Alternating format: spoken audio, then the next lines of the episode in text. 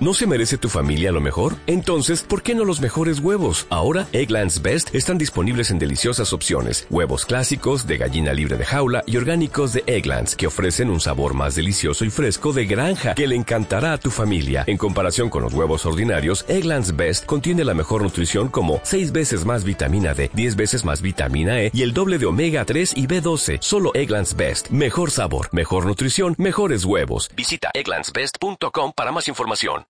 Bueno, primero quiero decirles, la Amazonía somos todos. O sea, este, no todos somos amazónicos, pero la Amazonía pertenece al mundo, a este planeta, ¿no? Todos somos amazónicos, la Amazonía es de todos, ¿no? Obviamente los, amazónicos lo van a decir, sí, pero es nuestra primero, sí, claro. Entiéndanme la idea. Y por lo tanto no solo es un problema de los indígenas y de los amazónicos, porque vivimos en un mundo globalizado, y como ayer nos decía también el profesor Ril, es un problema eh, político mundial. Varios países son afectados por eso mundial, pero también varios países son responsables, ¿no?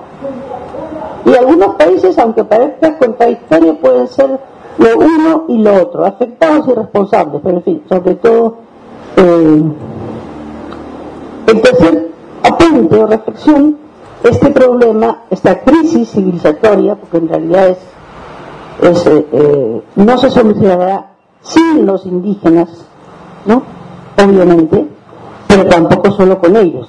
¿Por qué? Porque como dijo ayer el profesor, nos enfrentamos a enemigos poderosos, empresas muy fuertes, estados débiles al servicio de las grandes empresas. En el Perú muchas veces uno ve al Estado como el policía o el guachimán que protege a la empresa contra la población. En vez de ser el defensor de los ciudadanos, es el que protege hasta el límite de que en algunos casos de conflictos entre poblaciones y empresas, eh, la cárcel estaba dentro de la empresa.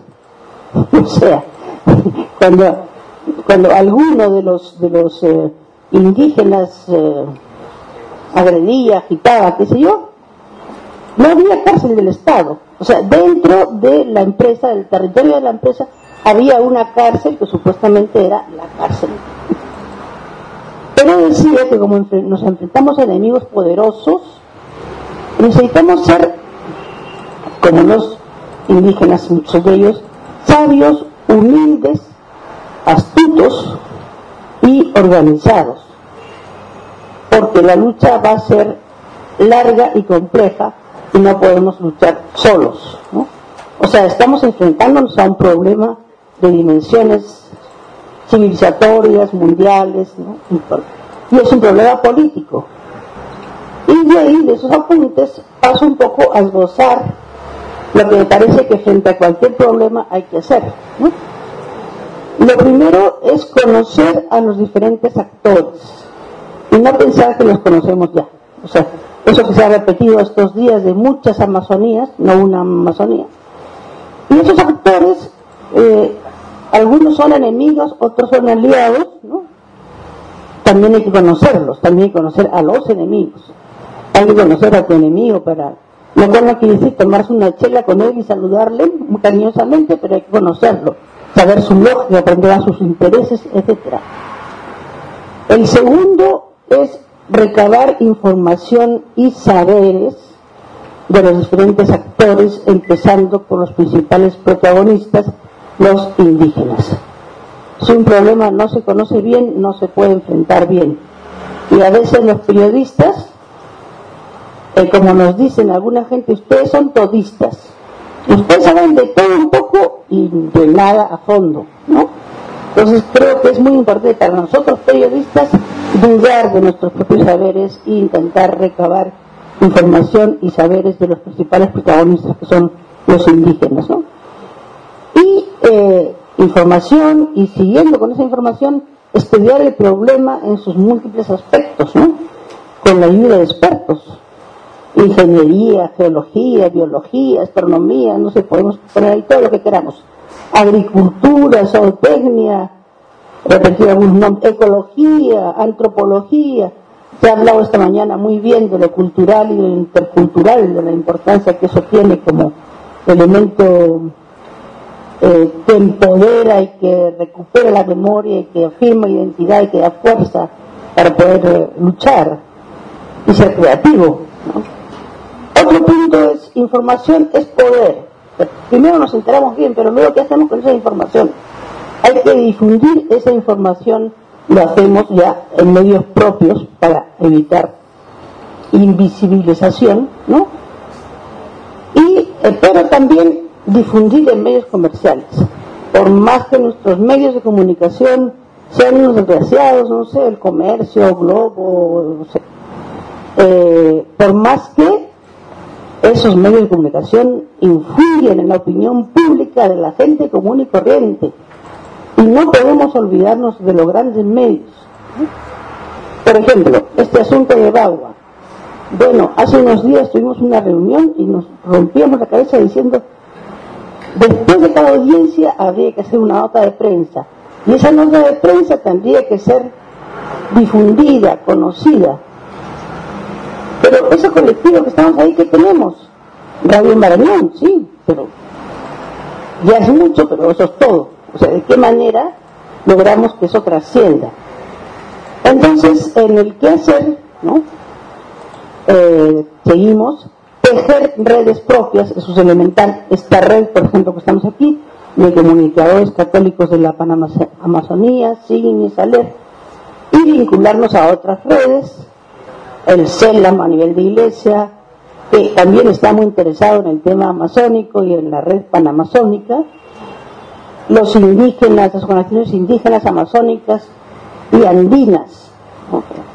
A mí me preocupa mucho que esta distinción que en el Perú estamos viendo, que el gobierno está haciendo, entre, para aplicar, para hacer una consulta previa antes de que venga una exploración, tiene que ser una comunidad indígena.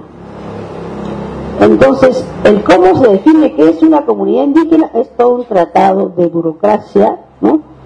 Que nadie entiende. Entonces, primero la comunidad tiene que demostrar que es indígena, la comunidad indígena tiene que demostrar que es indígena para que decir tengo derecho que haga una consulta previa antes, ¿no? Y eh, muchas veces con el problema de los andinos, eh, según las, tipologías, hay muchas zonas andinas que no califican como indígenas. Me parece bien importante, ¿por qué? Porque los poderes siempre intentan separar a los humildes, separar a los de abajo, ¿no? No caigamos en eso. Y creo que es muy importante incorporar a los, a los eh, indígenas andinos que también son víctimas de la explotación, del atropello de sus derechos, etcétera, por las empresas extractivas y por otros, eh, otros poderes. Además de tejer las redes, otro punto que señalo es el de formar comunicadores indígenas, cosa que está en todas las propuestas que hemos hecho. Y eh, desde diversos colectivos y redes establecer metas conjuntas, políticas, incidencias, o sea, ¿para qué tejer redes? ¿Para qué fortalecer redes propias? ¿Para qué vincularnos a otras redes? Para ver de qué manera podemos eh, metas concretas, ¿no? Establecer metas conjuntas, políticas, incidencia.